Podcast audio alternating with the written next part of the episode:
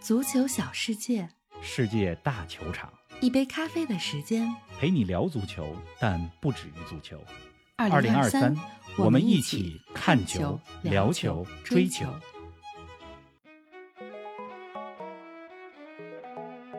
十一轮十胜一平，阿隆索带领的勒沃库森追平德甲历史最佳开局。药厂是如何做到的？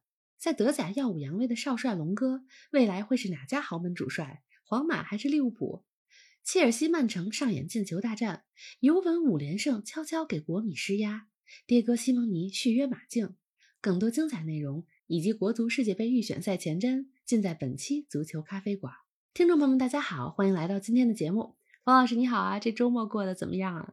林子航，听众朋友们，大家好！嗯周末继续看球啊，嗯继续跑步。是啊，现在呢，跑步外边有点冷了，天凉了，嗯这个得赶上暖和的时候才能跑嗯啊、然后我看这个欧洲五大联赛啊，确实欧洲的天气也冷了。你看利物浦三比零战胜布伦特福德的比赛，克洛普那大棉袄穿的多厚是啊 看克洛普的衣着，基本上就能明白英国的天气。嗯那么昨天晚上又看了曼城和切尔西的进球大战，是吧？四比四。这场比赛呢，也是在伦敦的雨夜里进行的。这嗯欧洲的天儿啊都冷了。英国这个十一月的天气，因为去年十一月的时候，这会儿我在英国看球，是啊对英国呢，就是这会儿又冷又下雨，湿冷，确实非常冷。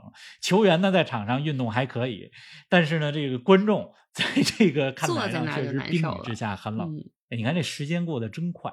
去年呢，这个时候我正好在英国英格兰看球呢，啊看完球之后就直接奔赴卡塔尔去世界杯了。世界杯了，世界杯到现在都一年了。真快啊！那么今年的十一月份，这周二零二六年世界杯周期就要开始了，嗯是吧？国足呢要先后客场面对泰国队和主场对阵韩国队，咱们的世界杯周期也开始了，一会儿再说世界啊杯了。嗯，哎，这十一月上周末是双十一啊，是的，我看大家都挺忙活的。你这双十一买什么了？我其实不属于双十一买特多的，但是也家里这猫啊、小孩啊什么的也买了不少啊，再买点咖啡的东西，买了豆子，买了滤杯，买了咖啡壶，买了猫条、猫粮。买了点儿我们温哥华挺便宜，在北京挺贵的 Lululemon，没办法也得穿哎啊。反正一定还是得给自己买点东西。你呢？买什么了？这个双十一啊，什么都没买。呃，因为一方面呢，是我这现在在北美是吧，也没有双十一，嗯，只有黑色星期五。没错另外呢，就我这人本来呢就没有不太爱购物，个兴趣。对，双十一的时候，我倒是呢给咱们微加群设了个优惠券。嗯，咱们足咖呢也得参与一下这个双十一的活动，啊虽然已经过了双十一，大家呢要想注册我们的 V 加会员，直接到微博上足球咖啡馆的主页，点击博主订阅。我们现在是有一个限时特惠，嗯五点八折，是的，而且呢，这个限时特惠是为期一周的时间啊，从现在开始到这礼拜日，是吧？嗯所以这一周的时间，您去足球咖啡馆微博主页去领券，订阅我们的微加会员都有五点八折。而且现在加入微加会员的话呢，大家将自动受邀参加这周日晚上我们的荷兰足球活动。是的我们上期的时候呢，也跟大家说了，嗯，这周日的晚上，北京时间的九点到十点，我们对话成衣军团的领航员荷兰的球迷代表啊，来聊聊荷兰足球，回忆一下荷兰足球历史上辉煌的时刻，包括遗憾的时刻，也展望一下明年二零二四年的欧洲杯。当然，前提是荷兰得能打进欧洲杯啊，没错应该不大。是啊，咱们 V 加群里的多位球迷啊，昨天晚上熬夜看了切尔西和曼城这场进球大战。今天咱们不给大家重点分析分析这场球啊？这两球啊，可以简单说几句，嗯但不是咱们今天的重点，因为英超有的是时间说。确实国际比赛日之后，曼城和利物浦的比赛又要来了，是吧？嗯咱们这个足球咖啡馆不能叫英超咖啡馆，是，是吧？不能老说英超。什么都得照顾到，切尔西四比四战平曼城的比赛呢，嗯这个大家进球是看过瘾了。没错，我呢看完之后就这么几个感受。第一个呢就是 respect respect 送给蒂亚戈席尔瓦啊，嗯三十九岁的老将啊，在这场比赛当中打进了一个非常漂亮的头球破门。嗯，就每次啊，我看着将近四十岁的迪亚哥席尔瓦在场上高接低挡，真的挺心疼的。是不过最大的一个感受还是尊敬。另外呢，咱们这个瑞斯拜啊，也得送给切尔西的小将帕尔默。比赛的尾声阶段，帕尔默是吧，在点球点上又一次非常冷静的把球打进，就是踢丢点球的知名球星太多了，嗯但是像小将帕尔默有颗大心脏，连续多场比赛点球破门，我觉得也是值得我们的 respect。是的，同时呢，切尔西的引援是吧？我觉得也第一次赢得了许多球迷的掌声。是啊，切尔西在伯利成为老板之后，是吧？花了很多钱，也这个买来了很多其实用不好或者说根本用不上的球员。嗯，但是今年夏天引进帕尔默，从目前的比赛来看，真的是一笔伯利时代最出色的引援。确实，那么切尔西和曼城四比四，咱们就说到这儿了。英超不多说了。咱们该说今天的重点，嗯哎，今天的重点是说阿隆索，说勒沃库森。嗯，这个话题呢，就我是想说很长时间了，这么长时间咱们一直没时间说，我一直怕凉。哎，好在呢，勒沃库森状态一直火热着，嗯是吧？今天咱们说这一期节目的时候，勒沃库森在德甲十一轮当中，现在是十胜一平，三十一个积分。那昨天呢，刚刚四比零大胜柏林联合。没错，那么前十一轮十胜一平的这个战绩，也追平了德甲历史的最佳开局。嗯是吧？之前最佳开局的创造者是二零一五一六赛季，当时瓜迪奥拉带领的拜仁，所以勒沃库森呢追平了德甲历史的最佳开局。没错啊，我看很多国内外的媒体啊，也都用了“阿隆索比肩瓜迪奥拉”这样的标题。方老师啊，我记得大概一年多前，阿隆索刚来勒沃库森的时候，你就说过，相信他能在德甲大展身手。阿隆索确实没有辜负你的期望啊。主要是人家能力强，不是我说的准。啊，我看这个社交媒体上呢，最近有不少球迷都说什么呢？说这个冯老师谁都夸，是吧？还我看还有球迷说是不是有颗圣母心？反正大家说什么，我就看看呢，也觉得挺有意思是吧？谁都夸总比谁都骂强吧。但是呢，咱们也真的不是谁都夸，对呀、咱也有说不看好的。嗯比如这赛季刚开始的时候，意甲我就说，我说豪门球队当中，意甲当中这几支强队，嗯我最觉得有可能先下课的意甲豪门的主教练是那不勒斯的鲁迪加西亚。是那么虽然现在鲁迪加西亚还没下课，但是已经濒临下课的这个边缘了。是的，那不勒斯昨天零比一输给恩波利，这赛季那不勒斯主场输了好几场比赛了。嗯一个月前我在那不勒斯马拉多纳球场现场看球的时候，他们就一比三输给了佛罗伦萨，这主场呢又输了。作为卫冕冠军，输给保级区的球队恩波利真的不应该。那接下来是国际比赛日，我看看吧，咱们看看那不勒斯会不会换帅。总之，鲁基加下这个帅位很悬了。是啊，好了，咱们回到这个阿隆索啊，刚才说远了。今天为什么说阿隆索呢？一方面呢是勒沃库森确实战绩很硬，要知道阿隆索去年接手球队的时候，勒沃库森那时候还在降级区，嗯是吧？如今呢，过了一年多的时间，勒沃库森是德甲的领头羊而且是有着拜仁、有着凯恩的拜仁的德甲的领头羊，现在是勒沃库森。除了战绩之外呢，阿隆索呢也把勒沃库森培养成了一个很有魅力、很有特哎点。呦，上期节目记得吗？想起上 期咱们一直在说，你如果成绩不行的话球队，一定要有特点、有魅力。嗯，你得有特点、有魅力。是的但是现在勒沃库森让阿隆索带的不仅成绩好，而且有风格、有特点、有魅力。嗯，他们的足球踢出来行云流水，是吧？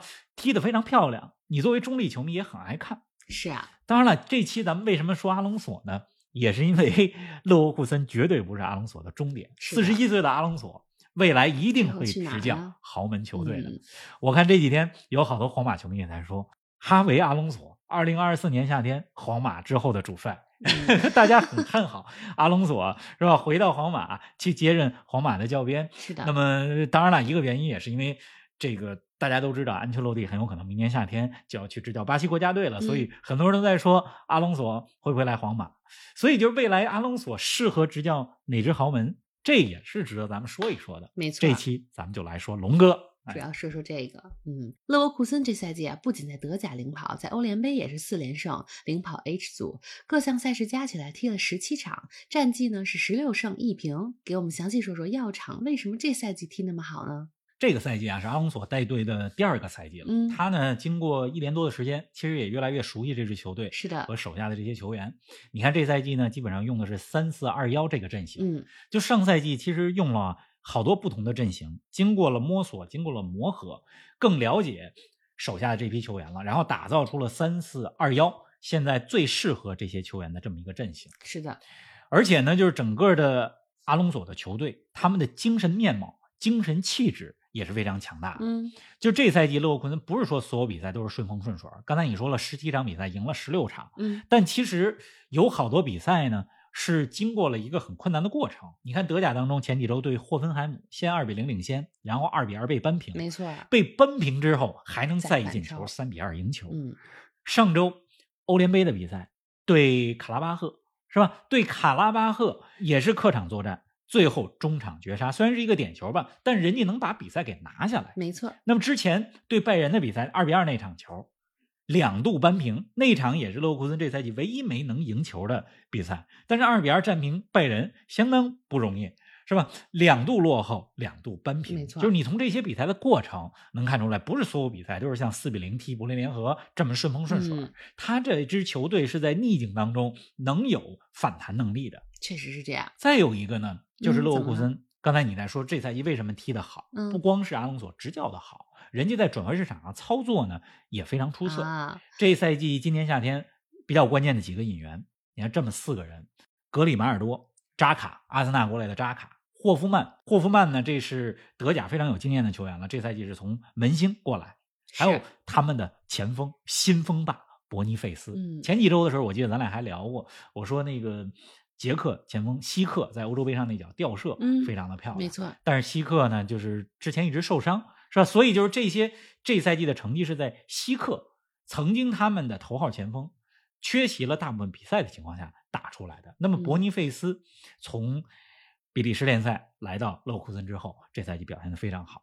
那么之所以能够引进刚才我说这些球员呢，一个很重要的原因是今年夏天卖掉了穆萨迪亚比，五千五百万卖给了阿斯顿维拉。嗯是吧？卖了穆萨迪亚比这些钱拿到手之后，对吧当然，它有一个先后的顺序的关系啊，就是说换来的是现在非常实用的这些球员。是的穆萨迪亚比虽然过去几个赛季在勒沃库森表现的非常好，给球队带来了非常不错的进攻点，但是通过卖穆萨迪亚比换来了四名球员之多，而且还不止这四个人。对呀，哎，这赛季的几名新援里啊，咱们得重点说说格里马尔多。到目前为止啊，他已经进了八个球了，而且好几个都是非常漂亮的远射破门。作为一名左后卫，嗯或者说左边翼卫，八个进球，这是相当高效。是啊，这格里马尔多呢，是从本菲卡来到的勒沃库森，嗯，而且是免费迁入的，所以就刚才咱们说，在转会市场上这些操作非常成功，没错，是吧？格里马尔多没花钱。是啊，那么我看呃本菲卡现在主教练施密特在本菲卡欧冠表现不好之后，也在说说我们现在有的位置球员不行啊，特别想念怀念他，嗯 就足以说明他是一个非常出色的球员。嗯那这名球员的故事也值得讲讲。他呢是在瓦伦西亚出生的西班牙球员，啊，在巴萨 B 队踢过球。那后来呢，巴萨没跟他续约。是的二零一六年的时候，格里马尔多来到了葡超啊，来到了本菲卡，在本菲卡待了七年多的时间，在葡超踢出名了。嗯在前两个赛季的欧冠比赛当中也表现得很出色。那格里马伦这赛季到勒沃库森之后呢，就更出色了。刚才你说更棒了他进了八个球，这嗯八个进球也包括了对阵拜仁的时候任意球直接破门，嗯还包括了昨天晚上是吧？对柏林联合的比赛当中也是一脚非常漂亮的远射。嗯，而这名二十八岁的球员在这个国际比赛日也第一次得到了西班牙国家队的召唤。是啊。您正在收听的是《足球咖啡馆》，一杯咖啡的时间陪你聊足球，但不止于足球。我们是一档观点独立、内容原创的播客。您对我们最大的支持就是将足咖分享给更多的朋友，同时欢迎订阅我们的 V 加计划。微博搜索“足球咖啡馆”，成为 V 加订阅会员，尽享五大专属福利：加入粉丝群与冯老师聊球，云喝一杯新鲜调制的零子咖啡，观看来自比赛现场的专属视频，参与直播互动，还有机会对话世界知名俱乐部。二零二三，我们一起看球、聊球、追球。哎，说到勒沃库森啊，很多八零后、九零后球迷对这支球队最深的印象来自于二零零一至二零零二那个三亚王赛季，那支有着巴拉克、诺伊维尔、卢西奥的勒沃库森收获了很多球迷啊。那支球队非常经典啊，他们的嗯阵容当中还有了巴斯托尔克、施耐德，是啊，啊，不是斯内德，是施耐德，德国的施耐德，是的，守门员布特，呃，会踢点球的门将布特，嗯是，吧？替补席上还有贝尔巴托夫。那么那个赛季获得了三亚王之后，收获了一个外号叫做 Neverkusen，因为大家总觉得勒沃库森距离拿冠军差一点儿，英文里边这个 never 就是从来没拿是拿过冠军的意思，所以给他们 起了一个外号叫 never 库森。嗯，那么确实，勒沃库森这支球队虽然在德甲一直是中上游吧，而且九十年代末二十一世纪初的时候，呃，除了拜仁就是他们了，对吧？就是亚军，经常拿亚军的这支球队呢，他们已经三十年没有收获过任何冠军了。嗯上一次还是一九九三年德国杯的冠军。确实是。哎，那这赛季勒沃库森有戏吗？能终结三十年冠军荒，甩掉 Neverkusin 的标签吗？德甲难啊，德甲有拜仁，嗯 你看看凯恩这个状态，这个确实是吧？？虽然说勒沃库森照现在的这个势头，肯定能够给拜仁一直施压，嗯，但是呢，就是咱们都知道德甲最终的结局是 大部分情况下是怎么样一个结局？嗯这毕竟有拜仁。是的，我觉得勒沃库森这赛季可能更大的机会还是在德国杯和嗯欧联杯吧。是呃，去年呢，他们在欧联杯当中很遗憾，总比分半决赛吧，总比分零比一输给了穆里尼奥的罗马。嗯那么今年呢，勒沃库森我觉得是欧联杯这项赛事当中的夺冠热门。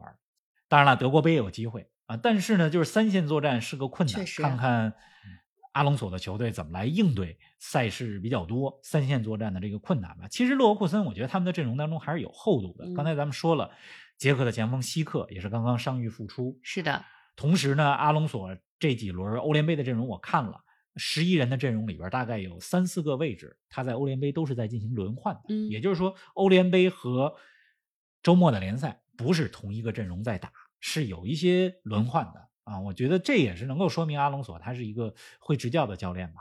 就在赛季初的时候，基本上就考虑到了这个赛季有多少场比赛，用哪些球员，以及怎么样能够最好的打算好让这个阵容打出最好的成绩。是的，不少球迷都在说阿隆索会是皇马下一任主教练的热门人选。那你觉得明年夏天他会执教皇马吗？会这么快吗？我觉得他去豪门球队啊，肯定是迟早的事儿，是啊而且有可能会很快，明年嗯夏天很有可能。毕竟呢，在勒沃库森这赛季，甭管勒沃库森能不能夺冠，能不能拿冠军，都是非常出色了。是的，是吧？你要说皇马还是利物浦还是其他豪门呢？我肯定会觉得利物浦更适合阿隆索，啊因为从打法上来讲，还是说从这个俱乐部的风格来讲，我个人觉得利物浦比皇马更适合阿嗯隆索、啊。当然，咱们现在都是在说未来啊。是啊，我刚才说为什么觉得他适合去英超、去利物浦，其实还有一个个人的一个小小的愿望，怎么呢因为我特别希望看到阿隆索和他的好兄弟阿尔特塔 同时出现在英超的赛场上。是啊，以教练的身份是吧，再次碰面。嗯，这个阿尔特塔和阿隆索的故事，相信很多球迷都听说过啊。就这两个人呢，小的时候就在西班牙北部圣塞巴斯蒂安嗯同一条街上长大的。是的，那么在小时候年轻的时候，经常是同场竞技，没错是吧？后来呢，去了英超，阿隆索在利物浦。阿尔特塔为什么去埃弗顿呢？一个很重要的原因 在于这个阿隆索在利物浦，是吧？阿隆索跟是阿尔特塔说：“ 哥们儿也来吧，虽然咱们效力的不是一个同一球队，但是至少可以在同一个城市啊。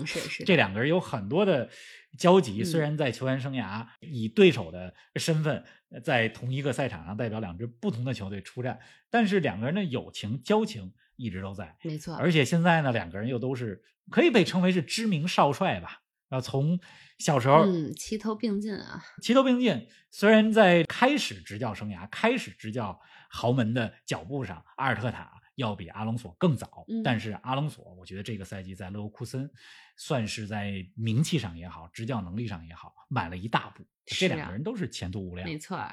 哎，那阿隆索跟阿尔特塔谁会先拿到联赛冠军呢？哎呦，这得取决于执教哪个球队。嗯，你要说在目前各自的联赛当中，阿森纳是吧？这是阿尔特塔的球队，阿隆索，呃这是 在勒沃库森。无论是阿森纳还是这个勒沃库森，在各自联赛当中都属于挑战者，确实，能拿冠军的机会。毕竟有曼城，毕竟有拜仁，所以这两支球队咱们都不敢说有很大的机会。那如果一定要选一个的话，我觉得阿隆索嗯更有可能先拿到五大联赛的冠军。毕竟明年夏天有可能去皇马，这倒是你要去了皇马，这就更不不一样样了不过我还是太希望他们两个能将来在英超的赛场上嗯同时出现在这个指挥席前面。是啊，哎，说到教练啊，就在上周，马竞主帅迭戈·西蒙尼与俱乐部又续约了，续到了二零二七年。如果合同能履行完的话，将执教马竞整整十五年，这在现代足球世界也是一个执教奇迹了。这知名主教练常有，但是迭戈西蒙尼不常。没错，就上赛季呢，大家都觉得西蒙尼时代要结束了，哎但是你看看现在的马竞，是的，今天又赢球了吧？嗯三比一战胜了黄色潜水艇。上周在欧冠当中六比零是吧？大胜凯尔特人，当然嗯凯尔特人被罚下一人。总之呢，这赛季的马竞，其实从上个赛季的后半段开始，就有一种就是西蒙尼时代的二点零、三点零时代开始了，就是又焕然一新，嗯既有那种铁血的风格，但是球队当中又有新的东西，是又是一支很有竞争力的球队。目前呢，在西甲是吧？马竞是在少赛一场的情况下排名第四。欧冠呢，今年进军十六强问题也不大，而且我还挺看好马竞在欧冠当中走得远一些。没错，你看莫拉塔、格列兹曼状态火热，然后尤其是莫拉塔，这赛季 感觉真的是挡不住状态太好了。那西蒙尼为什么说他不常有呢？因为就五大联赛，现在咱们不要说像西蒙尼已经是执教球队从二零一一年到现在已经是十二年了，对呀，就咱们不要说十二年，就是你在一个俱乐部执教五年，这都属于很少。是啊，那西蒙尼这属于稀有动物啊。嗯，那你刚才说续约到二零二七年，到二零二七年那都是十五年半了，没错，是吧？非常的稀有。当然了，五大联赛现在执教时间最长的主教练，谁呢？这赛季随着德甲是吧，有了海登海姆这支升班马的球队，五大联赛执教时间最长的教练已经不是迭戈西蒙尼了，而是德甲海登海姆的主教练弗兰克施密特，他已经执教这支球队哟十六年的时间了，啊带着这支球队从低级别三四级别联赛到德乙，再从德乙经过了很多年，这赛季升上了德甲。是的，嗯，所以像弗兰克施密特、像西蒙尼，包括像呃弗赖堡的主教练，是吧？这都是非常少有的，在现代的国际足坛。嗯，哎，咱们再把目光转向意甲，接下来的国际比赛日之后，也就是两周之后，意大利国家德比即将上演。尤文对阵国米，这也是榜首大战啊！一波五连胜之后，尤文目前仅以两分落后国米。周末尤文是二比一战胜了卡利亚里，这是场球啊我看了，嗯、赢的也是有惊无险吧。赢了这场球之后，尤文乌意甲当中五连胜啊，五连胜之后悄悄来到了积分榜第二。嗯，尤文现在最大的优势在于什么呢？在于这赛季可以专注在意甲，因为他没有欧洲赛事。当然了，昨天咱们录了一个小视频，我在小视频也说了，尤文能不能给国米施压？嗯，这注意啊，我的措辞是施压，而不是和国米争冠，因为国米我觉得大概率事件都是意甲这赛季的冠军球队。嗯穆里尼奥之前也说，国米实力很强，他们应该以比较大的优势夺冠。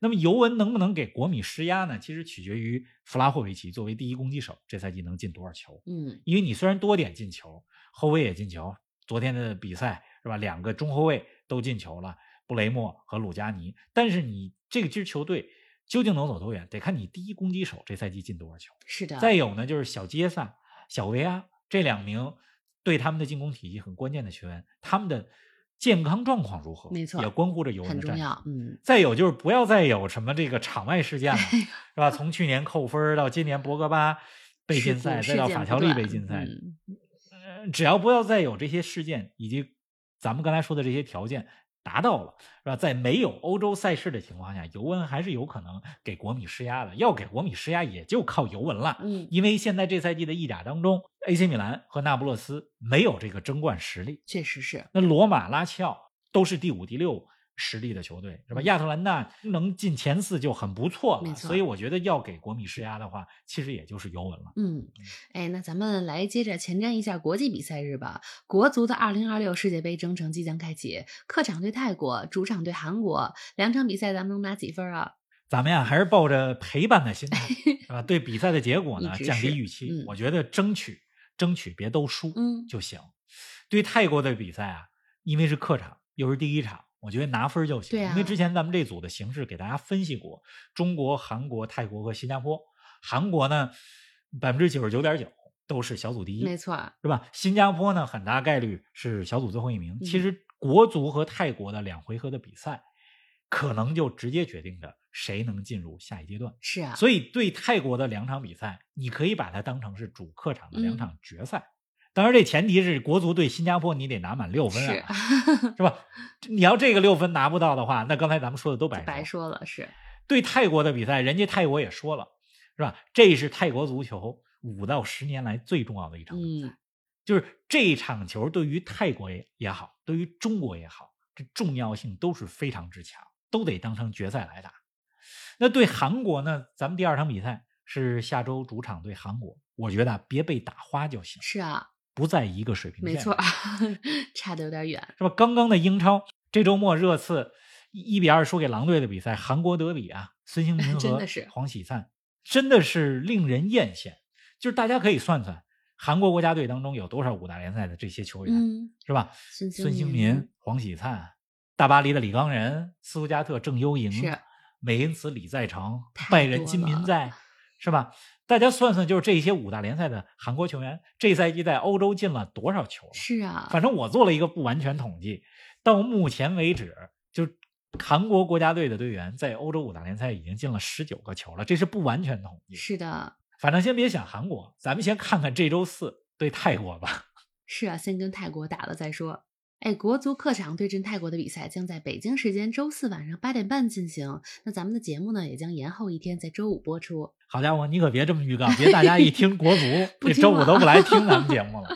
哎，因为这周五的节目，咱们除了国足以外，欧洲杯预选赛的事儿、是吧？咱们也说，是的不光是国足，嗯但是国足的心态呢，我知道大家说归说，但是作为中国人，我觉得你看其他所有比赛，五大联赛也好，美职联也好，世界杯也好，欧洲杯也好，所有的比赛和看国足的心情不一样，是完全不一样是的，嗯，自己的球队还是要一路陪伴。对，大家说我看曼联着急，容易上情绪，是吧？真的是这个曼联真的是我的主队，但是我跟大家说，我看国足的比赛，我比谁都着急，是啊，真的，因为 怎么说呢？就是说他踢的不好，是踢的不好，但是呢，他毕竟是咱们自己的球队。，是，嗯哎呀，还是那句话，陪伴吧，嗯，降低预期，努力陪伴，这就是对咱们对国足的心意。是的，祝国足好运啊！咱们周五节目见。